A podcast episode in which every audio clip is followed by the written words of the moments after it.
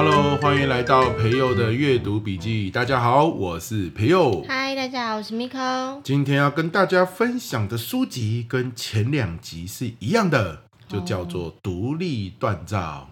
好，因为我上一周的读书会依然是在讲这本书，好，所以我们 Podcast 呢也会一起啊继续来分享这样子。那老话一句，如果你想要听完整版的《独立锻造》，欢迎你加入我们阅读获利线上读书会。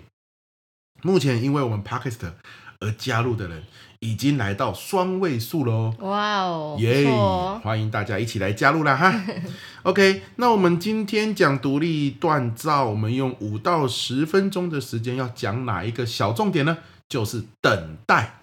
等待。嘿，等待这个词哦，是不是蛮中性的？你是一个等待的人，很像听不出来是赞美还是批评，对不对？善于等待的人，感觉好像还不错，好像我们都会教小孩子要学习等待。可是，可是善于啊，因为你多了“善于”两个字，就会变成像比较好嘛。如果单看“等待”两个字，对，听不太懂是什么意思。对，好，那我现在举个例子，比如说一个拳击手，他在场上是一个很会等待时机的人，嗯，那是不是这个等待听起来是加分的？对，因为我等待等待等待到对手露出破绽的时候，我我我才进攻嘛。嗯。可是呢，如果有一个拳击手是这样子的，我等待等待等待，我我就我就整场不进攻，那我等待什么？等待老天爷自动把对手打败。有有有没有这样子在等待的人？有哦，嘿，所以等待哦，它其实是个中性的词。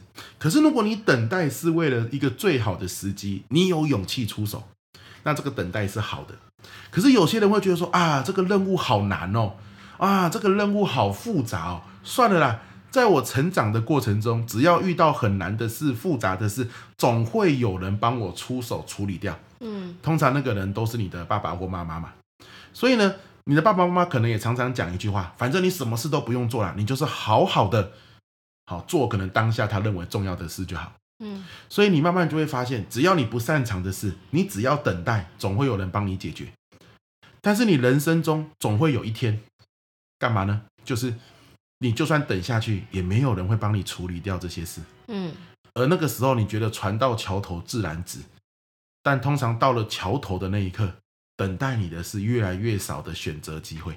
哦，哎，甚至是一个不好的结果。嗯，好，所以。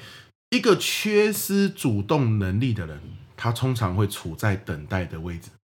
他会这样子说：“啊，算了啦，反正哦，有人会帮我解决啦。”好，算了吧，再看看啦。对，可是随着你年纪的长大，那个人可能已经不见了。哦，好，那个人就算有心想帮你解决，他也无力了。所以等待到底这边要讲的是好还是不好啊？哎，他讲的是不好，就是说，如果你的等待不是为了要主动出击，嗯，那等待其实是不好的。你通常会是这样子想，就是好啦，算了啦，我等等看啦，命运会帮我解决的。算了啦，我一定有人可以帮我处理这件事情的。比如说，你看一位看一份文件很复杂，比如说你要开一间公司好了，然后呢，文件很多啊，算了啦，反正有一天哦，我的公司一定会开起来。谁开的？应该不是我了，反正有人会帮我开。什么东西啊？结果就没有开起来过。哎，这就是我在说我自己啊。我其实五年前就想要开公司。可是我一看到那些复杂的文件，我就受不了，我就想算了啦，总有一天会开的。结果五年来，怎么会这样想？对对，这就是等待的人会这样想，因为因为主动的人会怎么想？诶，我要去哪里查资料？哦，对不对？诶，我我应该去问谁？可是那也是因为你的动力不够强吧？会不会？可是如果很多事情都这样的话，就就不行了。Uh huh. 可是我我一直以来，我发现其实我蛮多遇到复杂的事，或是跟我擅长的事情无关的时候，我都会选择等待。好，所以我我在读这一段的时候，其实就蛮有共鸣的。嗯。但是《独立锻造》这本书，它之所以叫独立锻造，就是说你意识到你有这样的情况的时候，嗯，你是可以自己去。把这个过往没有完成的任务给自己去完成跟填满。嗯、那我那我觉得我这件事情做得蛮好的。对，其实我很久以前就因为我有遇过一个惨痛的经验，嗯，就是在我大学时期，因为等待导致我的教育学分没修完，就太复杂了，你知道吗？搞不懂。对，以以以前搞不懂哦，就就是可能这个我妈会讲给我听啊什么的。可是现在她她也有心无力了嘛，就她也不懂啊。对不对啊？已经已经这件事情很难懂。对她，因为她也没读过大学啊，嗯，已已经超脱她的范围了。结果就等了四年之后，什么都没有。所以我这这对我来说是一个很惨痛的教训。所以从那次之后，我只要看到字很多，我就会告诉自己，不是等待，而是要冷静下来慢慢看。我宁愿一天只看一行，嗯，我也要把它看完。以前我是看到字很多，我就不看了，我觉得太复杂了，算了，这不关我的事啊。这就是应该有人会帮我解决的事，就是活脱脱一个巨婴的感觉。这样听起来，等待跟逃避也有一点像哎。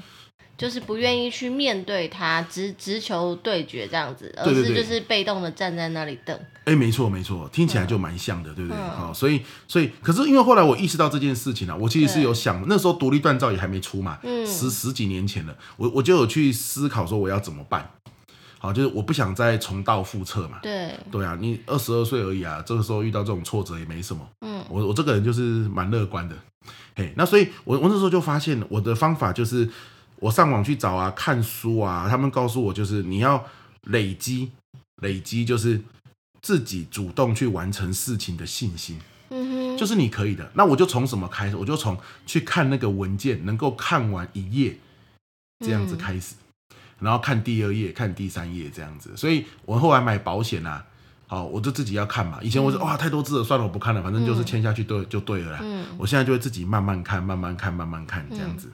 然后看书就是慢慢看，慢慢看。所以我会从累积一页都是字，然后两页、三页、四页，然后这样子让自己觉得说，哎，我其实是有能力做到复杂的事情，或是我不擅长的事情。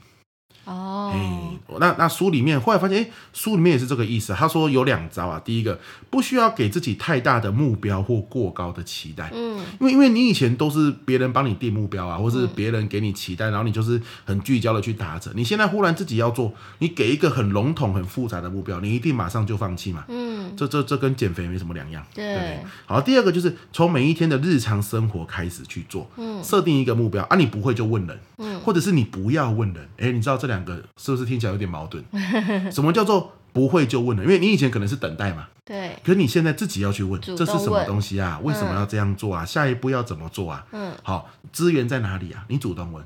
那因为有一种人的等待是他什么东西都问了，所以你现在也可以学习。那我不要问了，我能不能自己试试看？嗯，我相信跟我一样喜欢打电动的人就知道，以前我们玩电动的时候都有那个攻略本。嗯，好，那我以前呢是。我只要买了电动，我一定要买攻略本。如果我没有买攻略本，我就不会开始玩那个电动。很夸张哎！对，我我就很怕走错一步路，又或者是我不知道要怎么走下一步。你都照着那个攻略本上面走。对对对对对。哦，那个攻略本有些时候它很精美，嗯、它的那个售价有些时候比游戏还高。然后很厚的一本，几百页，甚至有上千页。嗯。一步一步照着它走。